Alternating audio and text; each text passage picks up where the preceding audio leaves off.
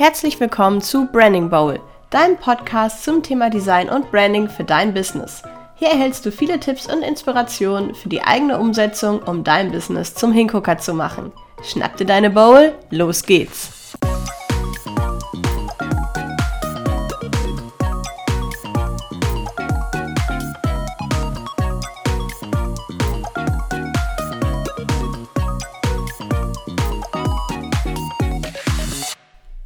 Bin nun im dritten Jahr meiner Selbstständigkeit und aktuell läuft es sehr, sehr gut. So gut, dass ich dieses Jahr keine neuen Projekte mehr annehmen kann. Ich bin komplett voll mit Aufträgen und ja, ich dachte, das nehme ich auch mal als kleinen Anlass, um so ein bisschen zurückzuschauen. Denn natürlich war es nicht von Anfang an so, dass ähm, alles perfekt lief und schon gar nicht, da ich mitten in Corona gegründet hatte. Also direkt zu Beginn, als ich gegründet habe, kam ja schon Corona. Ähm, und das war natürlich alles andere als leicht. Aber um diese Gründungsphase an sich soll es jetzt heute gar nicht gehen, sondern um einen Struggle, den ich immer wieder hatte und auch heute manchmal noch habe. Und vielleicht kennst du das auch, dass du dich manchmal dabei erwischt, ja, wie du dich mit anderen vergleichst, mit deinen Mitbewerbern, die vielleicht sogar etwas sehr Ähnliches anbieten als du. Und äh, ja, bei mir ist es natürlich auch, auch so, denn wer hätte es gedacht? Es gibt natürlich viele andere Designerinnen und Designer da draußen, die auch irgendwie etwas Ähnliches anbieten wie ich. Ähm, bleibt ja in meiner Branche auch nun mal nicht aus. Und ich kenne die Angst, dass man trotz jahrelang aufgebauter Expertise das Gefühl hat, übersehen zu werden. Dass man das Gefühl hat, bei anderen läuft es irgendwie besser, der andere ist besser in der Sichtbarkeit und irgendwie, ja, man vergleicht sich einfach die ganze Zeit. Und ähm, ja, da habe ich aber äh, festgestellt in den letzten Jahren, und das ist auch vielleicht ein Learning für dich, dass man etwas dagegen tun kann. Man kann etwas tun gegen dieses Gefühl, sich ständig zu vergleichen und das Gefühl zu haben, einfach, ja, nicht genug herauszustechen aus der Masse. Man kann einfach ähm, ja, sich als Personenmarke so aufstellen oder auch als Unternehmen so aufstellen, dass man einfach raussticht, dass man was anders macht, dass man nicht in der Masse untergeht. Und ja, deswegen geht es heute in dieser Folge um ein paar Tipps und Inspirationen für dich, wie, die wie du nach außen sichtbar wirst und ja, wie du vor allem es so hinbekommst, dass du dich aus der Masse abhebst und als Experte wahrgenommen wirst, ohne ständig mit anderen verglichen zu werden.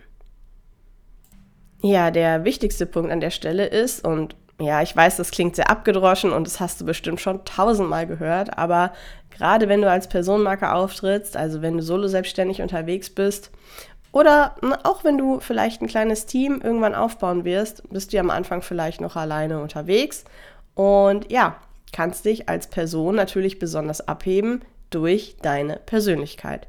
Denn deine Werte, deine Hobbys, wie du sprichst, wie du schreibst, das alles sind Punkte, die zu einer Personenmarke und zu deinem Branding einfach dazugehören und die dafür sorgen, dass sich Menschen von dir angesprochen fühlen. Oder halt auch nicht, ne? Jeder ist ja unterschiedlich. Aber umso mehr potenzielle Kunden sich mit dir ähm, ja, verbunden fühlen, ähm, das Gefühl haben, du verstehst sie, vielleicht auch die Stimmlage gut ist und irgendwie die Leute denken, boah, die klingt total sympathisch. Ähm, das macht so viel mit den Menschen. Und da müssen wir auch mal so ein bisschen wieder in das, ja, wirklich in das Persönliche, in das Menschliche auch schauen. Denn wenn alles total, ähm, ja, unpersönlich wirkt und überhaupt nicht ähm, ja, auf die Kunden eingegangen wird oder auf die potenziellen Kunden und ihre Probleme, dann wird es natürlich schwierig. Und dementsprechend Punkt Nummer eins, wenn du eine Personenmarke wirklich bist, setze auch auf deine Persönlichkeit und auf dein Branding generell, ähm, wie du dich gibst. Dann eine zweite Inspiration, gerade auch wenn du für Öller vielleicht öfter Videos aufnimmst, vielleicht Stories, vielleicht auch Reels oder TikToks, was auch immer du so fabrizierst. Vielleicht machst du sogar YouTube-Videos. Ähm, wenn ja, Hut ab, da bin ich noch lange nicht. ähm, ja, vielleicht kannst du da einfach ähm, Gegenstände mit integrieren, die zu dir passen, die sich vielleicht dann irgendwann auch einbrennen bei den ähm, Usern Und ja, somit halt diesen Wiedererkennungswert schaffen.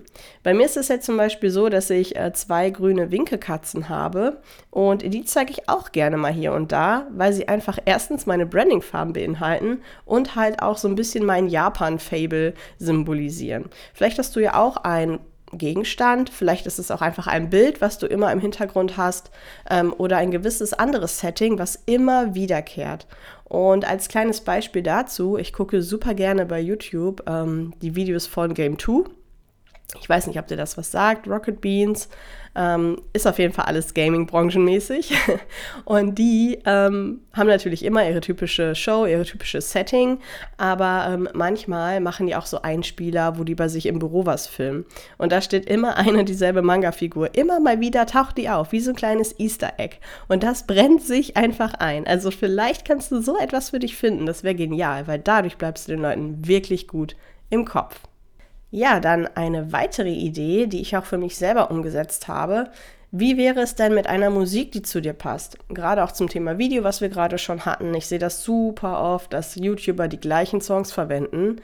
Das ist überhaupt nicht originell und ja, irgendwie auch ein bisschen öde, wenn die alle das Gleiche verwenden. Da hat man schon ungefähr so ein Gefühl dafür, ja, dass die einfach das nehmen, was halt vielleicht gerade angesagt ist, ähm, aber sich vielleicht nicht unbedingt Gedanken um ihr äh, Soundbranding sozusagen äh, gemacht haben. Ähm, ich habe ja extra für diesen Podcast die Musik am Anfang gekauft. Ich habe wirklich Stunden daran äh, gesessen, die passende Musik für mich zu finden. Und ja, habe halt auch geguckt, dass es was ist, wo ich Bock drauf habe. Ja, und jetzt ist es halt dieses leicht elektronisch angehauchte, ähm, auch so ein bisschen ins Asiatische gehende, ähm, ja, Sound-Snippet geworden. und ähm, ja, vielleicht kannst du da ja auch mitarbeiten. Also vielleicht gibst du dir einfach mal ähm, ein bisschen Zeit und ähm, ja, schaust einfach mal, was es so gibt und kaufst du Musik ein. So teuer ist das tatsächlich gar nicht. Ähm, ja, und verwendest die dann einfach immer, damit die Leute sich immer daran erinnern, ah, jetzt beginnt der Podcast, sie fühlen sich direkt zu Hause oder auch bei einem YouTube-Video, dass die Musik immer die gleiche ist. Man könnte es auch bei Reels und so weiter machen, aber ich glaube, das ist dann vielleicht nicht ganz so, ja, von Erfolg gekrönt, als wenn man halt trendige Sounds verwendet. Ich bin da nicht so ganz im Thema, aber ich könnte mir schon vorstellen, dass gerade angesagte Sounds ähm, besser performen als ein, ein eigens, ähm, eigens eingekauften. Und ja, aber das nochmal als ähm, Idee. Ich glaube, an Musik denken viele nicht, ähm, aber vielleicht hast du da ja auch schon direkt was im Kopf und setzt es einfach um. Ja, dann natürlich noch ein etwas inhaltlicherer Punkt. Ähm, beziehe doch auch mal Stellung zu Themen aus deiner Branche. Denn vielleicht hat dein Mitbewerber zu bestimmten Themen eine ganz andere Meinung als du. Ich selber zum Beispiel stehe dazu, dass ich keine Farbpaletten poste, die sich meine Follower einfach stumpf kopieren können.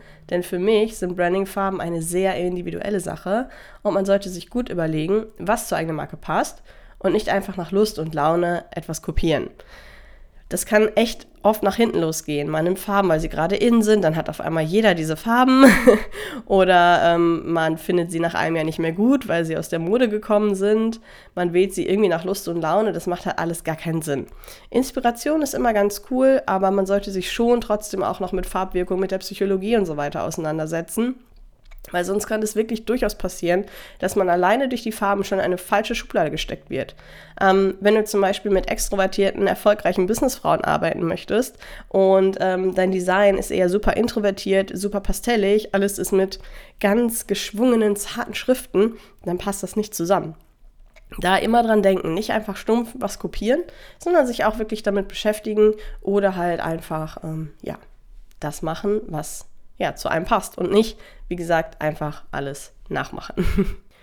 ja, dann ein weiterer Punkt und da war dir wahrscheinlich auch direkt klar, dass der noch kommen wird. Du brauchst natürlich ein richtig geiles Design, das sich aus der Masse abhebt, beziehungsweise das dich aus der Masse abhebt und vor allem dann auch von deinen Mitbewerbern abhebt. Denn ja, was bringt es dir, wenn du irgendwelche Farben oder auch Canva-Vorlagen oder was auch immer kopierst, nur weil es gerade cool aussieht, angesagt ist ähm, aber alle verwenden das. Dann prägst du dich halt einfach überhaupt nicht ein. Und ähm, ja, das macht halt gar keinen Sinn. Ich sehe das halt auch so oft, dass Leute einfach wirklich sich Vorlagen kaufen und die stumpf kopieren oder halt Canva-Vorlagen verwenden und gar nicht ihre eigenen Farben und so weiter einbinden.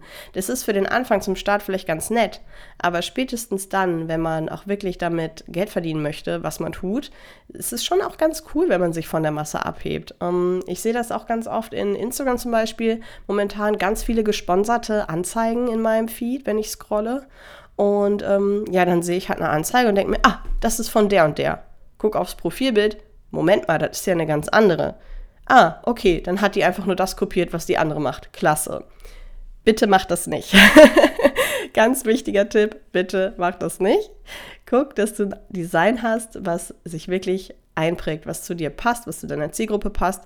Du kannst versuchen, es selber zu machen, ist vielleicht auch nicht immer ganz so leicht, aber wenn du das Budget dafür hast, kannst du dir natürlich auch Hilfe holen und zu einer Designerin oder zu einem Designer gehen zum Beispiel zu mir oder auch zu wem anders. Ähm, aber ja, wenn du da das Gefühl hast, du kommst da alleine gar nicht weiter, hol dir auf jeden Fall Hilfe. Das kann sehr, sehr viel verändern für dich. Ähm, und ja, dann hast du auch am Ende wirklich was Individuelles, was vielleicht auch nicht jeder hat. Ja, und jetzt fragst du dich aber vielleicht, ja, wie kriege ich das denn jetzt alles aber unter einen Hut? Also, ich soll ja meine Persönlichkeit zeigen, aber ich soll auch mein Design haben. Aber also wie wie kann ich denn jetzt meine Persönlichkeit und mein Design kombinieren, dass es halt auch cool und rund wird. Und ähm, ja, das ist halt eine sehr, sehr coole Frage. Und äh, das kriege ich auch ganz oft gestellt. Wie mache ich das denn jetzt? Wie kann ich denn zum Beispiel meine Persönlichkeit in mein Design integrieren ähm, und dass es zusätzlich auch noch individuell wird? Also wenn du deine Persönlichkeit mal richtig analysierst und wirklich ganz viele Dinge zum Beispiel dir auch mal aufschreibst, was sind deine Werte, was hast du vielleicht für Hobbys, welche Farben magst du, ähm, hast du vielleicht einen Hund, ähm, hast du schon einen Namen für dein Unternehmen, kann man da was Cooles rausmachen.